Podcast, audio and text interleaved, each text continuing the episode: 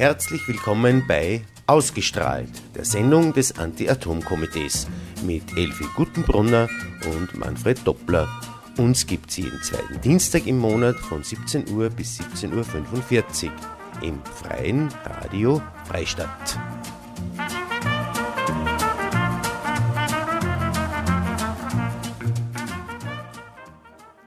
Ja, liebe Hörerinnen und Hörer des Freien Radio Freistadt, freut mich, dass ihr wieder mal dabei seid bei unserer Sendung ausgestrahlt, die man, wie man im Jingle hört, jeden zweiten Dienstag im Monat von 5 bis um 3, 4, 6 oder 6, je nach Zeit, hören kann.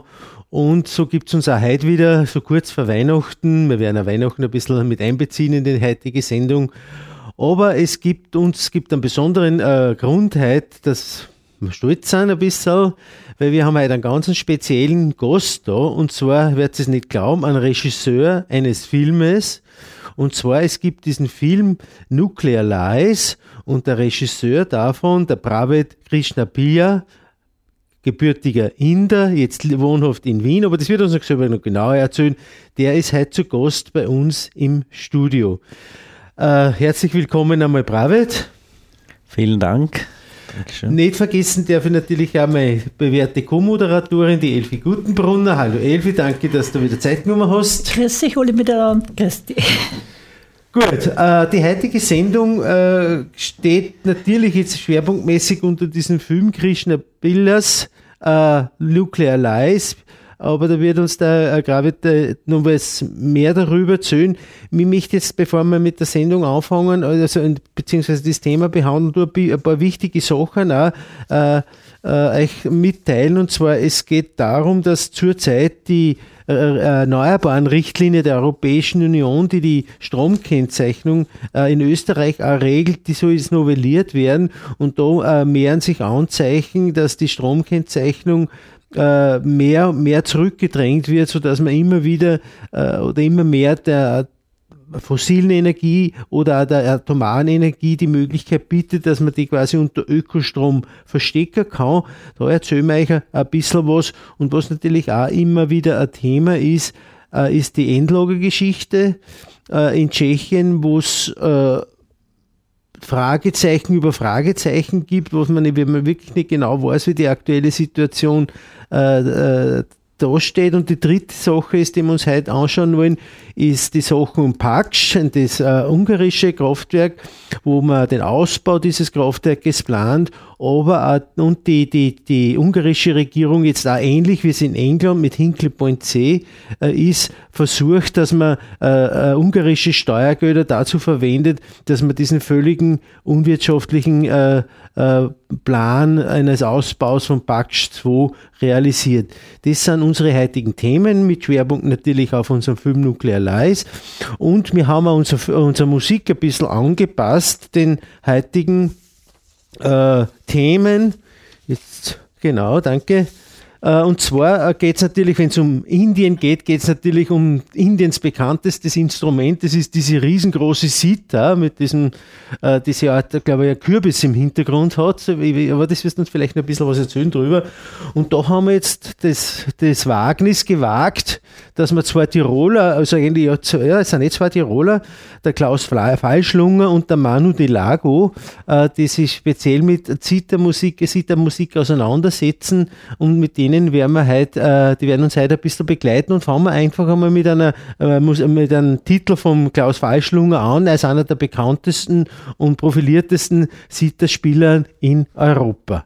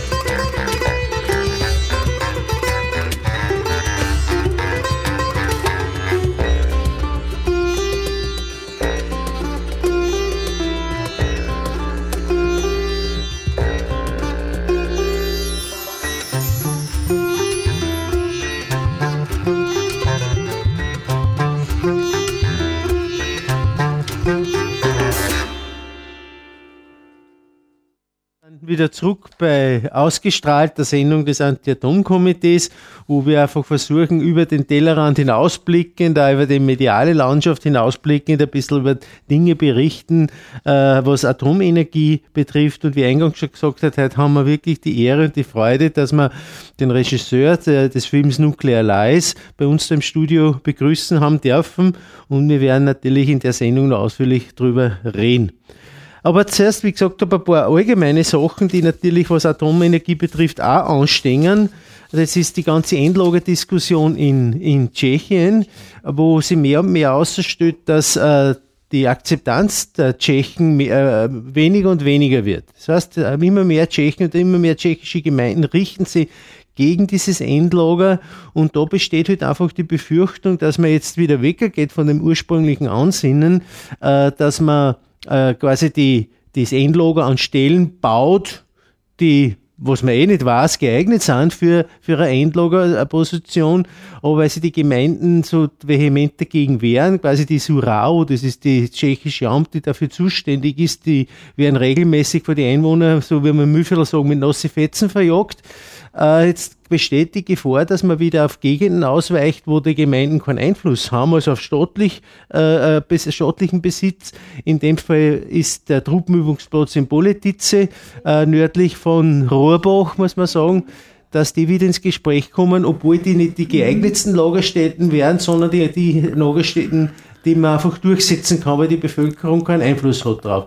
Ist auch führt uns eh schon ein bisschen auch in, in Richtung den, die Nuclear Lies, dass man einfach da über die Bevölkerung drüber fährt, ohne Rücksicht auf Verluste, nur damit man seine Interessen durchsetzt. Das werden wir wirklich genau mitverfolgen und werden schauen, was sich da weiterentwickelt, weil die Gefahr, dass man das uns da ein Endlager vor die, vor die äh, Haustür steht. 18 Kilometer von der Grenze weg, weg. und im, mitten im schönsten Böhmerwald, muss man schon sagen. Wobei man das jetzt eher ein bisschen eingrenzen muss, nachdem es den Burgenkäfer ordentlich, der grassiert ja, ja aber das wird sich wieder verändern, die Natur wird sich, äh, wird sich erholen vom Burgenkäfer ja. und wo keine Fichten mehr wachsen, dort wachsen halt was anderes und wenn was anderes mhm. wächst, dann gibt es eh keinen Burgenkäfer mehr. Ja. So einfach ist die ganze Geschichte.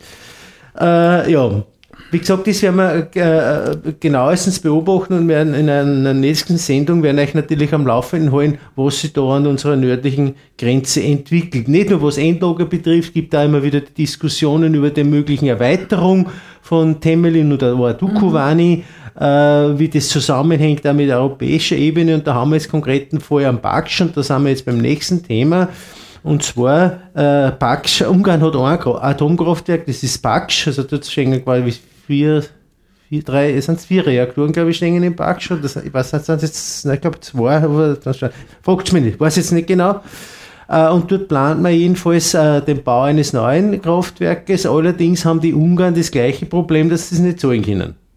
Weil nämlich der Bau von einem Atomkraftwerk und auch der laufende Betrieb mittlerweile so teuer sind, dass sie das wirtschaftlich nicht mehr rechnet. Das ist eine ganz ähnliche Situation wie im englischen äh, Hinkley Point. An diesem Standort stehen bereits zwei Reaktoren und die sind alle veraltet. Die pfeifen, wie wir sagen, aus dem letzten Loch. Mhm. Jetzt müssen die Engländer, die Briten ein neues bauen. Das können sie aber selber nicht.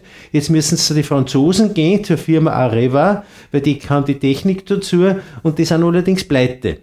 Und jetzt äh, stellt die Firma Areva quasi die Bedingung auf, ja, wir bauen euch das Kraftwerk schon, aber wir wollen über 35 Jahre hinweg einen gesicherten Einspeisetarif inklusive Inflationsabgöttung, also die Teuerung, die rechnen wir gleich mit rein, und das äh, äh, 35 äh, Jahre gesamte, fast gesamte offizielle die gesamte Laufzeit. Ja. Ja, ja, also ein Atomkraftwerk ist noch rund 35, 40 Jahre, äh, ist außer Betrieb, das auf jeden Fall dann anzahlt, quasi angeschrieben und dann äh, produziert es nicht mehr Geld. Und diese, diese, quasi diese Durchzeit, wo das Kraftwerk nichts verdient, weil es so teuer war, die äh, Mehrkosten, die heißt man den britischen Steuerzahler auf. Und wollen Sie das in Ungarn dann auch so? Genau, die Situation ist in Ungarn äh, ähnliche, die, also eigentlich die ähnliche, die gleiche. Äh, nur hat man, äh, äh, nur haben die Ungarn den Vorteil, die warten jetzt noch bis der EuGH, weil Österreich hat ja gegen diese EU-Entscheidung, was Hinkley Point betrifft, äh, äh, Klage eingebracht beim EuGH gegen diese Finanzierung, weil es des Wettbewerbs, ich weiß, es ist, klingt jetzt alles ein bisschen kompliziert, weil da sehr viele Sachen ineinander greifen. Aber äh, wir haben grundsätzlich den, die Ausgangsposition, wir haben äh, äh, unwirtschaftliche Atomkraftwerke, der Bau rechnet sich nicht und die Betreiber wollen jetzt quasi den Steuerzahler zur Kasse bieten, damit man den, Kraft, den Bau finanzieren Zahlen Sie sich die eigenen eigentlich das Risiko und den eigenen Ja, jetzt haben sie das Risiko und ja. zahlen dürfen sie auch noch dafür. Ja, ja. Äh, äh, da hat jetzt die Europäische Kommission im, im, Oktober 2014 die Entscheidung getroffen, dass solche Finanzierungen, solche staatliche Finanzspritzen äh, genehmigt werden. Das widerspricht aber dem europäischen Wettbewerbsrecht und Österreich hat jetzt dagegen geklagt. Das da gibt es jetzt mittlerweile noch keine Entscheidung, auch vom EuGH nicht. Und es gibt da keine Entscheidung in Hinkley Point, ob sie tatsächlich jetzt was bauen wollen, weil die Firmen, die holen sich natürlich zurück, weil sie das Risiko nicht eingehen wollen, äh, dass den Bau anfangen und dann stehen sie vor einem finanziellen Desaster.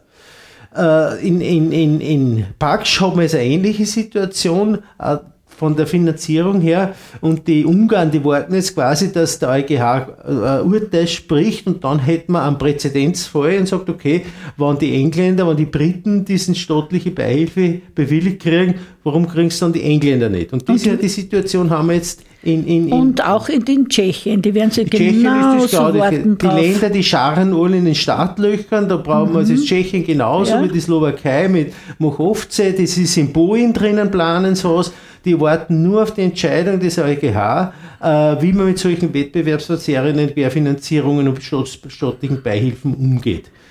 Diese Entscheidung wird möglicherweise äh, äh, maßgeblich für die weitere Entwicklung der Atomindustrie in, in, Europa sein oder ein maßgeblicher Beitrag zum Ausstieg äh, Europas aus der Atomenergie. Und bei wie viel Prozent äh, Weltenergie steht derzeit äh, ja, das ist eine andere Geschichte. Nein, aber, nein, ähm, aber trotzdem, es gehört dazu. Das sollte immer vorher gesagt werden, bevor ein, ein Kraftwerk ja. bewilligt wird.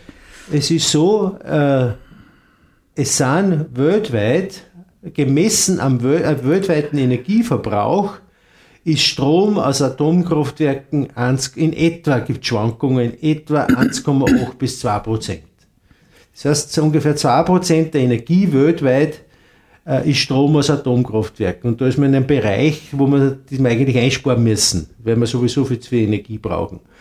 Aber diese Entwicklung um, um diese EU-Entscheidung, äh, die ist maßgeblich. Also da werden wir wirklich äh, uns auf die Hinterfüße stehen und da haben wir Gott sei Dank die Bundesregierung auf unserer Seite, weil der äh, Mitterlehner, Bundesminister Mitterlehner, äh, in einer Aussendung klar gesagt hat, also wenn die, äh, wenn die Ungarn ähnliches, ähnliches planen, wie die Briten planen, dann wird Österreich auch gegen diese Entscheidung der, der Kommission klagen, aber die Ungarn müssen auch auf die auf die EuGH-Entscheidung warten und die sind auch davon abhängig, wie die Europäische Kommission dieses, diese staatlichen Beihilfen sieht. Und also das ist eine ganz spannende Geschichte, die leider sich zum Großteil hinter den Kulissen abspielt, bei den Medien teilweise nicht durch andere Probleme, die wir haben, sprich Flüchtlinge, Bundespräsidenten, wo ist jetzt Gott sei Dank vorbei, aber die ganze Terrorgeschichten, wie man jetzt wieder in Istanbul oder in Kairo gesehen hat, natürlich sehr viele Sachen überlagert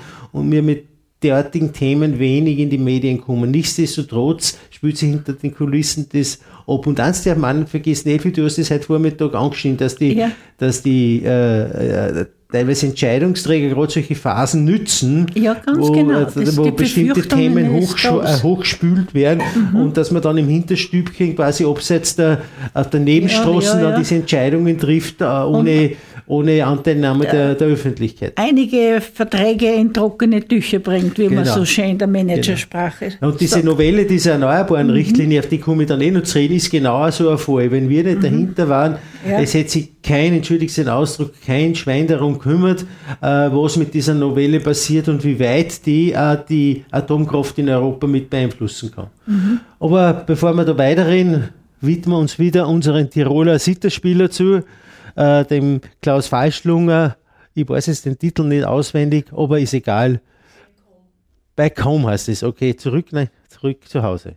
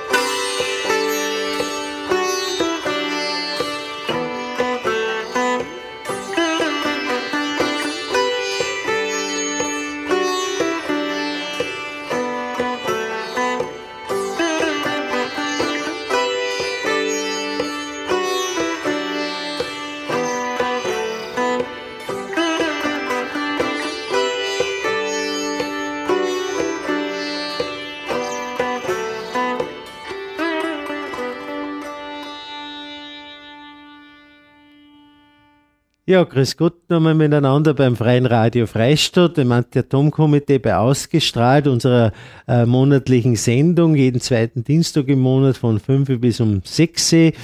Äh, und heute zu Gast, darf ich nicht vergessen, immer wieder zu erwähnen, weil es mich wirklich freut, haben wir im Pravid Krishna Pilla, den Regisseur des Films, des Dokumentarfilms äh, Nuclear Lies, der ein bisschen die äh, Situation in Indien schüttet, quasi uns auf eine Reise mitnimmt durch Indien äh, mit den diversen, äh, ja, das erzählt er uns dann selber. Äh, und wir, bevor wir jetzt da, sind wir uns den Film unterhalten, haben wir noch ein Thema, und zwar, das ist wieder mal unsere leidigen Wasserkraftzertifikate, äh, wo, wo wir schon seit Jahren dagegen ankämpfen, dass es möglich ist. Und das ist eben basierend auf einer EU-Richtlinie, dass man Strom und Zertifikate voneinander getrennt handeln kann. Ja, Zertifikate Light. Ja. Nein, eigentlich kehren es völlig weg. Die Tatsache ist, dass äh, wir die Situation haben jetzt in Europa, dass äh, jeder Händler Strom an der Börse Graustrom mit 37% Atomstromanteil kaufen kann. Äh, den, der verkauft schon aber schlecht an den Kunden, weil die Kunden das nicht wollen. Jetzt hat er, haben, hat er die, die, die E-Wirtschaft und die Regierung in Österreich quasi die Möglichkeit gegeben, dass man äh, dazu ein Wasserkraftzertifikat aus Norwegen zukauft und dieses Wasserkraftzertifikat aus Norwegen, das biegt er dann auf diesen Atomstrom drauf und dann kann er ganz offiziell Ökostrom äh, verkaufen, weil es ist wirklich eine wundersame äh, Stromverwandlung gewesen in den letzten zwei Jahren, dass wir in Österreich, wir haben keinen Atomstrom mehr, das ist weg. Wo ist der hinkommen? Aber die Verträge sind nach wie vor die gleichen, aber der Atomstrom ist weg. Ich sehe jetzt noch in, in das Bild von Feimann in der Zeitung, Österreich ist Atomstrom, äh, atomkraftfrei. Das ist mir immer noch äh, sehr geläufig. Ja, aber da hat sich Gott sei Dank auch in den, in den Medien schon etwas verändert. Das war die große Schlagzeile damals. Mhm. Da haben wir eh ziemliche Gefechte mit Global 2000 oder Greenpeace ausgefochten, bis wir die zwei großen Organisationen wieder auf unserer Seite gehabt haben, dass die auch sagen, eigentlich hat das kleine Atomkomitee in Freistadt recht mit seiner, mit seiner Ansicht, äh, dass jetzt äh, Global 2000 auch wieder auf unserer Seite mitkämpft und sogar das ist sogar sehr aktiv. Wir haben erst im vergangenen März in äh, äh, Wirtschaftsminister Mitterlehner äh, die Vorschläge, Vorschläge vorgelegt, wie man dieses Dilemma lösen könnte, dass man Zertifikate derartig missbraucht, dass man also Atomstrom Ökostrom macht äh, und es hätte in, im, Sommer her hätte es äh, weitere Gespräche auf Ministeriumsebene geben sollen.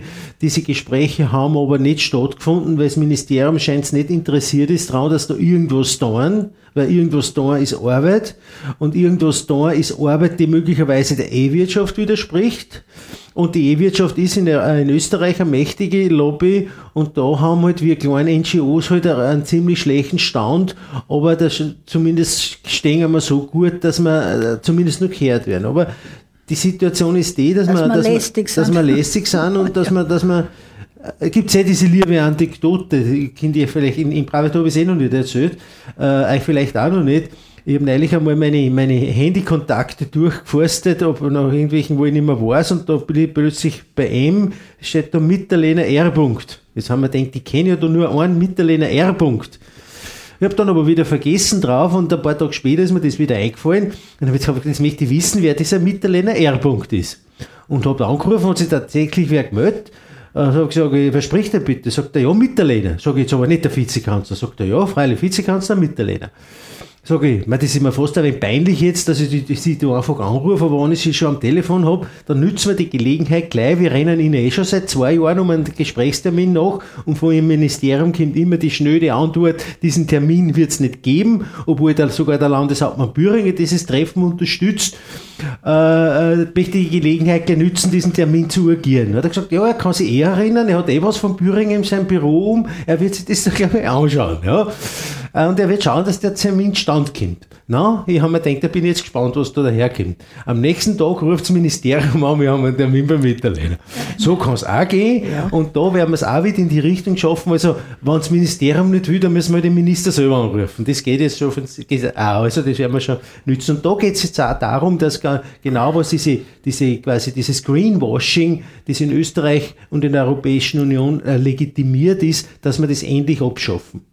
Äh, dass man wirklich, äh, dass er jeder Stromkunde weiß, wer kriegt mein Geld. Wenn ich einen Strom kaufe, irgendwo von irgendeinem Händler XY, dass ich genau weiß, welche Energie, welche Produktionsweise profitiert davon. Weil wenn der Händler mir sagt, 100% äh, Ökostrom, dann möchte ich auch, dass eine Ökostromanlage letztendlich mein Geld am Konto hat und nicht irgendein äh, Atomstromproduzent und irgendein Verkäufer für ein Wasserkraftzertifikat. Und das ist aus unserer Sicht eine klare Täuschung der Bevölkerung des Stromkunden und wir sind da auch mit der äh, Johannes Kepler Universität in Kontakt, mit dem Institut für Umweltrecht, mit Professor Kerschner und auch der sagt, naja, man muss sich das ein bisschen genauer anschauen, aber man ist da nicht weit weg vom Betrug.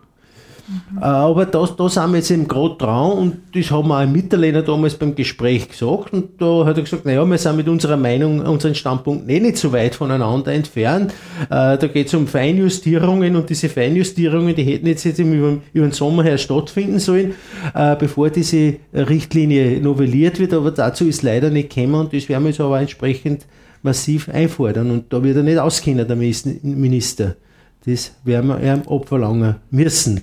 Jetzt probieren wir den zweiten äh, äh, Sitterspieler, und zwar das ist der Manu Di Lago, ist auch sehr bekannt, das ist ein, Perkussionist, der spielt mit, mit Trommelsturen, der sich aber auch auf Zitterspielen äh, äh, dem Zitterspiel verschrieben hat. Und da holen wir uns jetzt eine Nummer von ihm an, das wirklich anders klingt.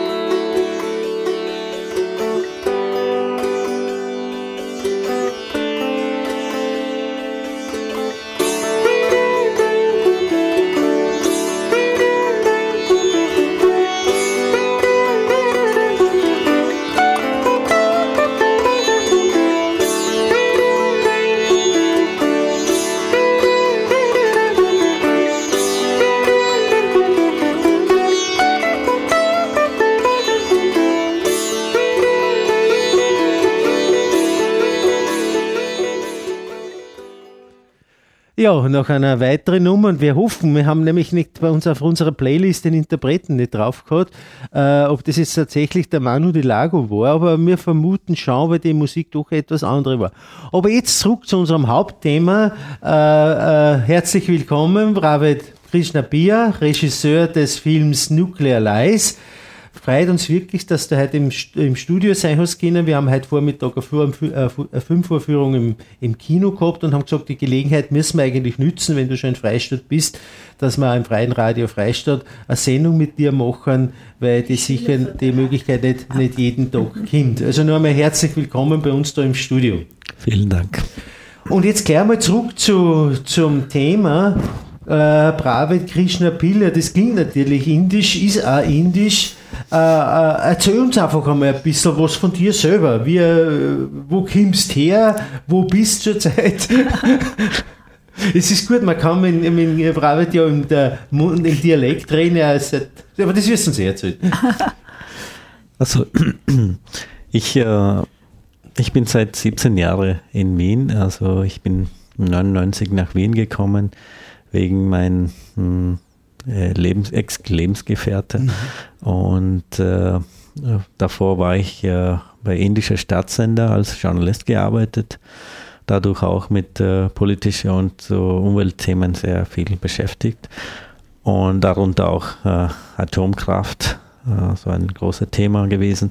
Und dann in Wien habe ich zehn Jahre für die UNO gearbeitet, für die UNIDO. Und äh, seit fünf Jahren unterrichte ich äh, bei der Universität für angewandte Kunst, mhm. Äh, also Filme machen, so Filmtechnik halt. Also wir haben eine kleine Klasse für Animationsfilm und äh, meine Kollege unterrichtet die künstlerische und ich unterrichte die technische Seite von Filmen machen. Also das ist meine jetzige Aufgabe. Und nebenbei mache ich ja Dokumentarfilme. Und äh, 2014 habe ich äh, angefangen, diesen Film Nuclear Lies zu machen. Und um 2015 fertig geworden und äh, mittlerweile in verschiedene Städte, auch ganz äh, Österreich, äh, vorgeführt worden. Darf ich fragen, ist in Indien auch, äh, wird er in Indien auch gezeigt? Bis in, jetzt. In, in, in deiner Heimat? Äh, der Film. Deinem äh, Heimatland? Genau. Äh, ich komme aus äh, Südindien, Kerala heißt der Bundesland und äh, Indien ist ja natürlich ein Riesenland mit ja, ja, 1,3 ja. Milliarden Menschen. Und aber bis jetzt dieser Film äh, habe ich noch also nicht äh, gezeigt worden. Es ist auch wahrscheinlich äh, unmöglich in der Öffentlichkeit das zu zeigen, im Kino oder so ein, im Fernsehen. Es ist äh, fast unmöglich, aber privat äh, äh, vor, private Vorführungen sind möglich. Also ich strebe nach, dass ich irgendwie eine eine Aus Aufführung, also Vorführung organisieren kann, werde kann, wenn ich nach Indien fahre. Mhm. Das wäre ganz wichtig. Mhm. Ja, ich meine, Indien ist, äh, wissen in Europa vielleicht wenige Leute, äh, in Indien ist ja die Atomindustrie eine sehr mächtige und das hat ja einen Grund, warum gerade in Indien die Atomindustrie äh, so, äh, so einen Background hat. Kannst du uns ein wenig erzählen, was da, was da äh, auf internationaler Ebene so ausspielt? Man hört ab und zu ein bisschen was im Radio. Äh, wo, was ist so der Hintergrund? Ähm, die Geschichte ist, dass der indische Atomindustrie äh, auf, ist aufgebaut auf die, die geopolitische Lage zwischen äh, Pakistan und Indien, hauptsächlich auch äh, China natürlich äh, daran beteiligt, weil ähm, die beiden Staaten sind äh, sogenannte Feinde von indischer Staat und die, die sind auch Atommächte. Und, äh, Atombomben haben sie und deswegen Indien auch natürlich äh, mit dieser Ziel äh, immer äh, gearbeitet und äh, äh, mittlerweile hat Indien ungefähr 100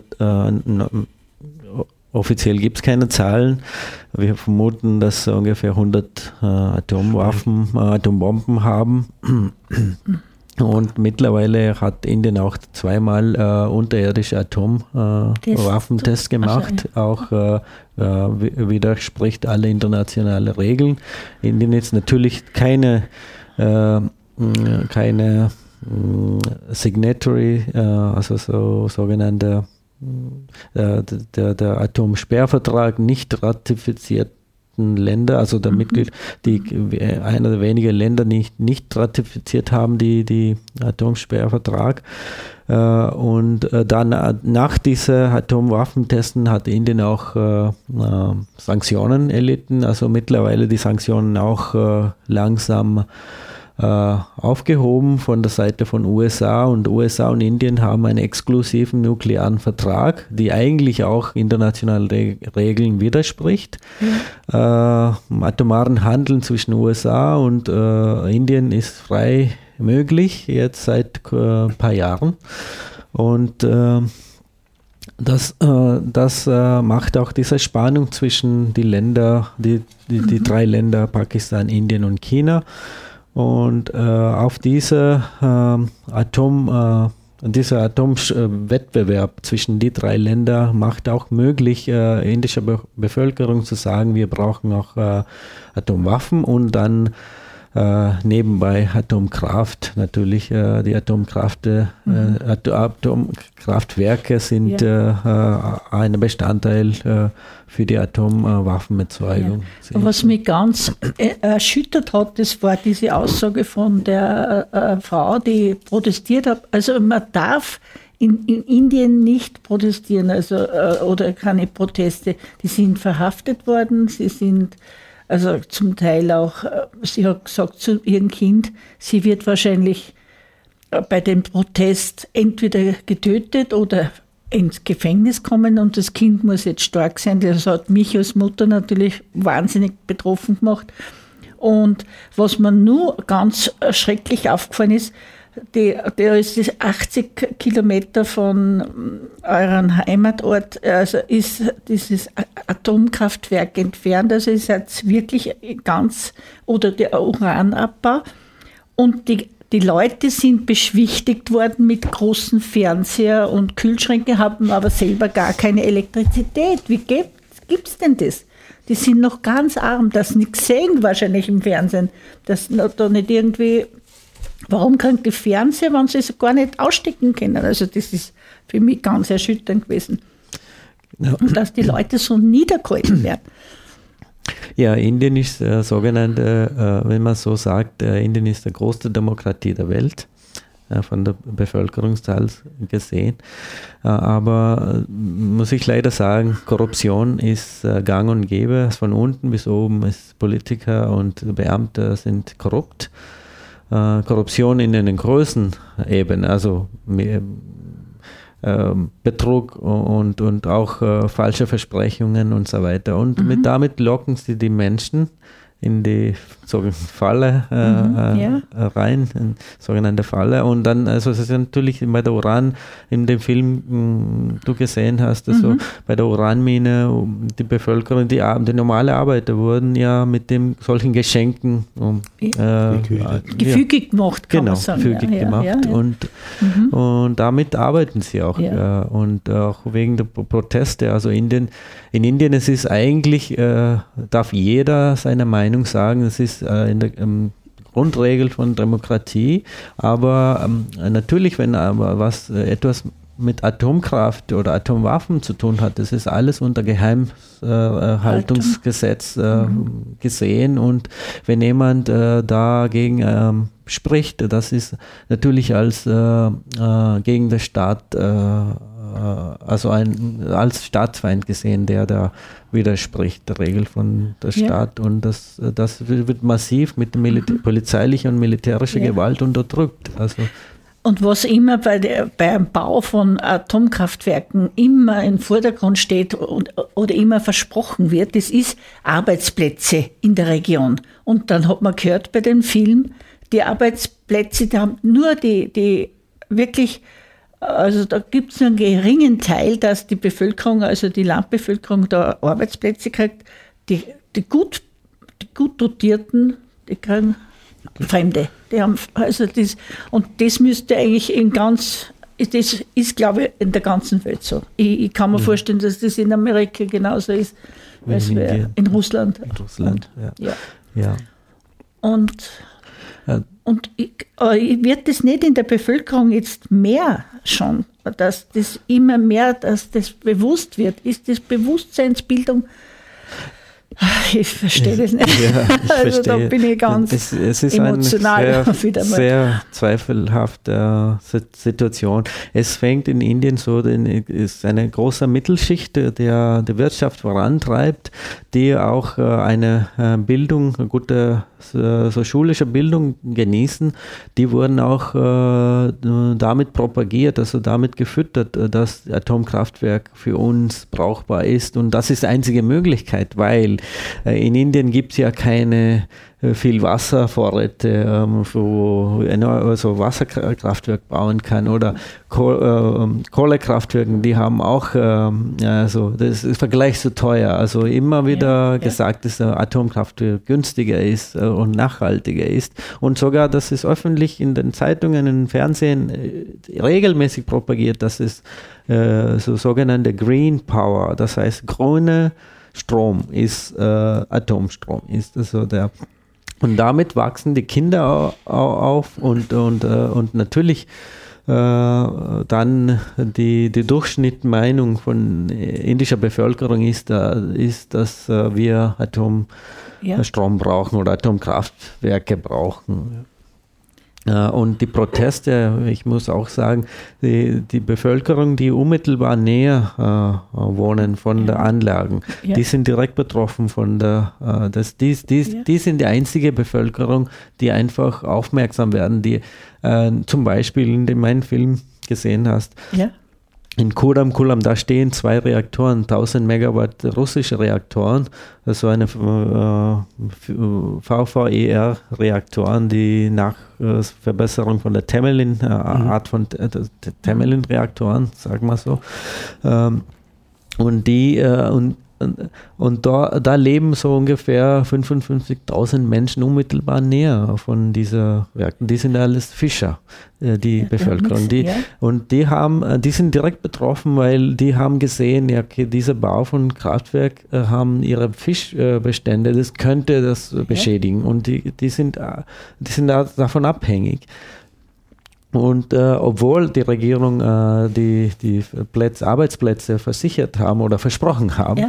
die haben, die wollen das nicht annehmen. Einen gewissen äh, ja. Anteil von Bevölkerung wollten nicht das haben, weil die haben gesagt, okay, äh, die, die Fischer, mehr gibt es für die Versicherung, äh, bessere ja. Versicherung als wie die, die Regierung gibt. Und dann, aber der Rest von der Nation, also der Bundesland, äh, die sind äh, natürlich nicht davon bewusst, weil die Medien dürfen ja nicht, dürfen nicht nur, die berichten darüber nicht, was genau das da passiert. Aber ich, also ich fürchte, das ist auch in, bei uns in der, in der westlichen Welt, dass die Medien immer mehr gleichgeschaltet werden. Also das ist die letzten Jahre, ist, was man jetzt in Amerika gesehen hat, was man auch in Europa zum großen Teil sieht. Und ja, Indien ist genauso und das ist, glaube ich, ein ganz großes Problem, dass die Medien immer mehr, also eine Macht, auf der einen Seite eine Macht haben und auf der anderen Seite diese Macht aber auch aus, ausspülen und dass, dass, dass die Menschen irgendwie ein bisschen, wie nennt man denn das, jetzt hilft es mir schnell, also, dass da einfach also manipuliert werden. Mhm. Wirklich, die werden richtig weil wenn er dauernd von Kind auf schon gesagt, das ist gut, das ist in Ordnung und da passiert nichts und, und, und, und da ist, ist ganz, gänzlich ungefährlich und Sicherheitsstandards, das habe ich auch, also die Sicherheitsstandards, glaube ich, sind nicht so hoch wie in, in, in Nein, äh, ist, das gehört auf der ganzen Welt eigentlich gehört das genau. gleiche gemacht.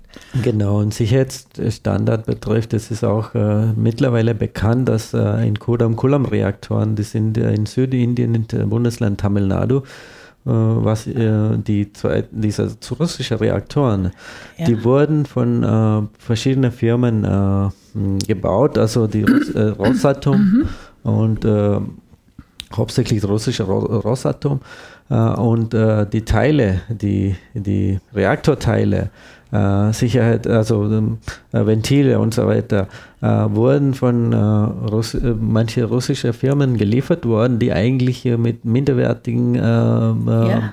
Materialien gebaut mhm. worden sind. Und das haben wir herausgefunden, die Aktivisten herausgefunden. Die indische Regierung hat das gelogen. Bis zum Schluss haben sie das nicht. Aber jetzt dieser Kraftwerk, jeder 15 Tage, es ist ein Rätsel, jeder 15 Tage, der, der fällt runter automatisch runter, weil es immer Pannen gibt, die ja. geben nicht dazu und dass es äh, so skurrile Sachen gibt, diese Reaktorverwaltung äh, äh, 10.000 Liter, äh, Entschuldigung, 10 Millionen, Millionen Liter Diesel gekauft. Dann haben wir die Aktivisten gefragt, woher, wo, wofür brauchen ein Atomkraftwerk so viel, so viel Diesel?